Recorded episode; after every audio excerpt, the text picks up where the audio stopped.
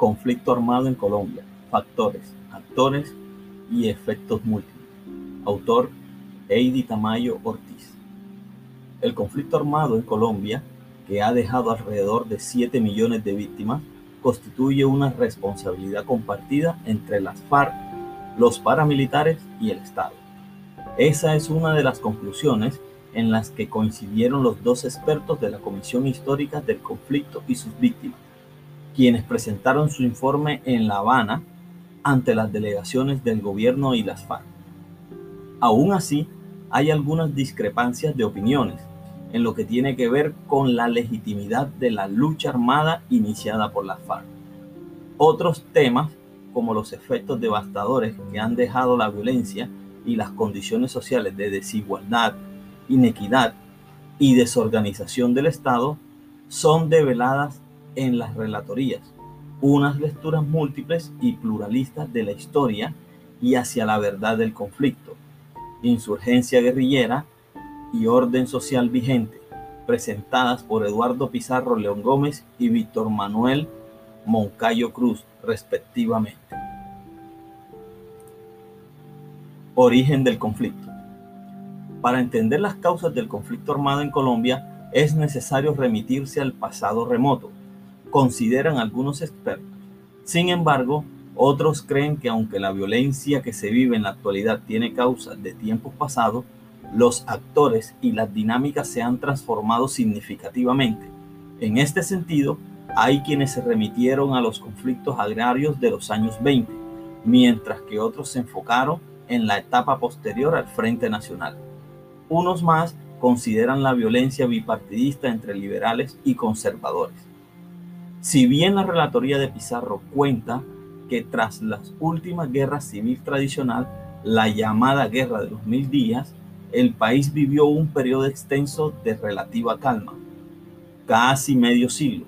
Finalizando en los años 40, la violencia empezó a incrementarse, en parte por la fuerte adhesión de la población a los dos partidos tradicionales que se convertían en subculturas políticas enfrentadas y, y que proporcionarían episodios de violencia que se acrecentarían con los años.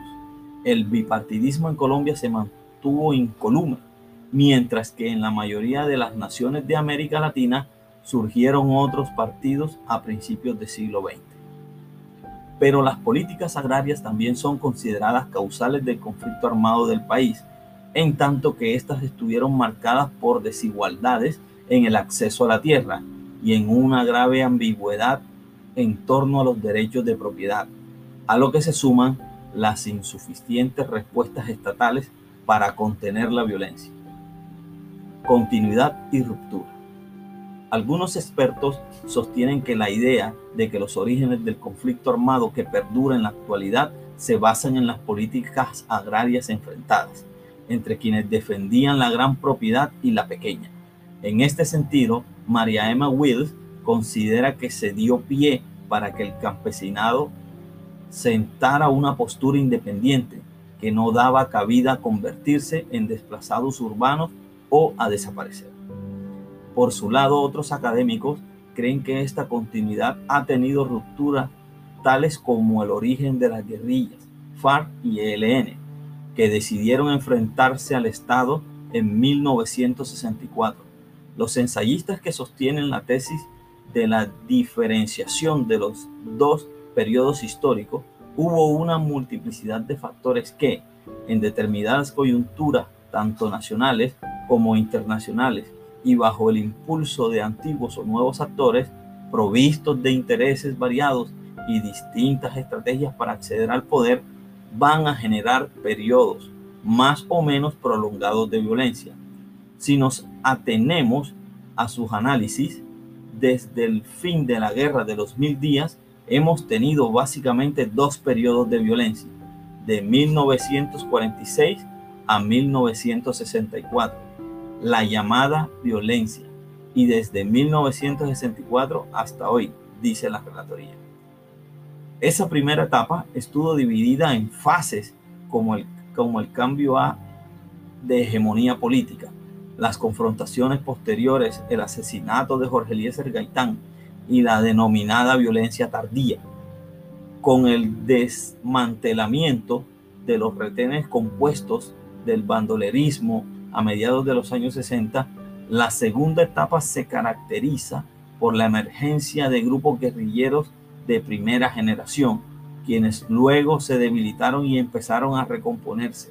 Grupos como la FARC y el ELN y el EPL, la emergencia, las guerrillas de segunda generación, M19, Quintín Lame y PRT, el incremento del tráfico de drogas y el surgimiento de los grupos paramilitares.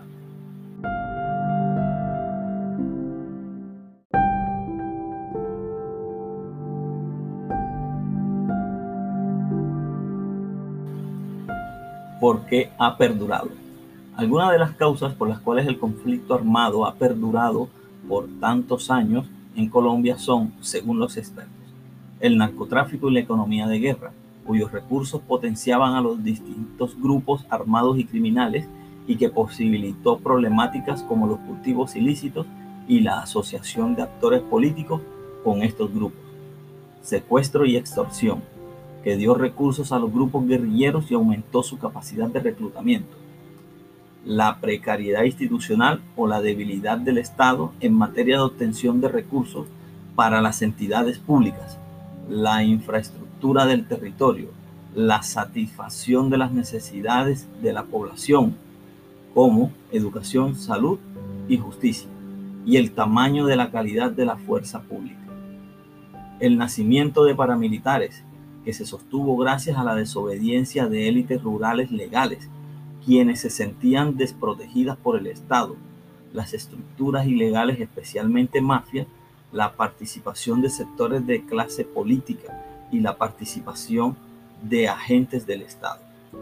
La incidencia de grupos armados y recursos ilegales en los procesos electorales del país, la inequidad y las regularidades en la distribución de la tierra, y los derechos de propiedad. El círculo vicioso en los que se convirtieron la violencia, la cual genera daños y precariedad en la sociedad, pero también crea rupturas éticas en la ley. ¿Cómo nombrarlo? Al caracterizar el conflicto armado que ha vivido Colombia, algunos de los expertos consideran que se debe denominarse como conflicto social armado, mientras que otros apuntan a que ha sido una guerra civil simplemente una guerra, un conflicto irregular. Ante la diversidad de opiniones, se ha optado por nombrarlo como conflicto armado interno, un concepto que se ha manejado en la mesa de negociaciones. Algunas de las características expuestas por los académicos son, es un conflicto prolongado y se constituye como uno de los más largos del mundo. Es complejo por la gran convergencia de actores, Estado, guerrilla y paramilitares, y por tener múltiples factores. Se han dispersado por todo el territorio nacional y han habido fragmentación de los grupos armados enfrentados. Ha sido discontinuo, pues aunque las llamadas guerrillas de primera generación decayeron a partir de los años 80, no solo renacieron, sino que coincidieron con un desbordamiento de los grupos armados de extrema derecha ha estado permeado por grandes diferencias regionales, algo que puede estar influenciado por la complejidad geográfica del país. Ha sido atroz, siendo la población civil la que ha sufrido los mayores daños. Sus raíces son políticas, aunque en algunos grupos armados estos rasgos han sido más superficiales que en otros.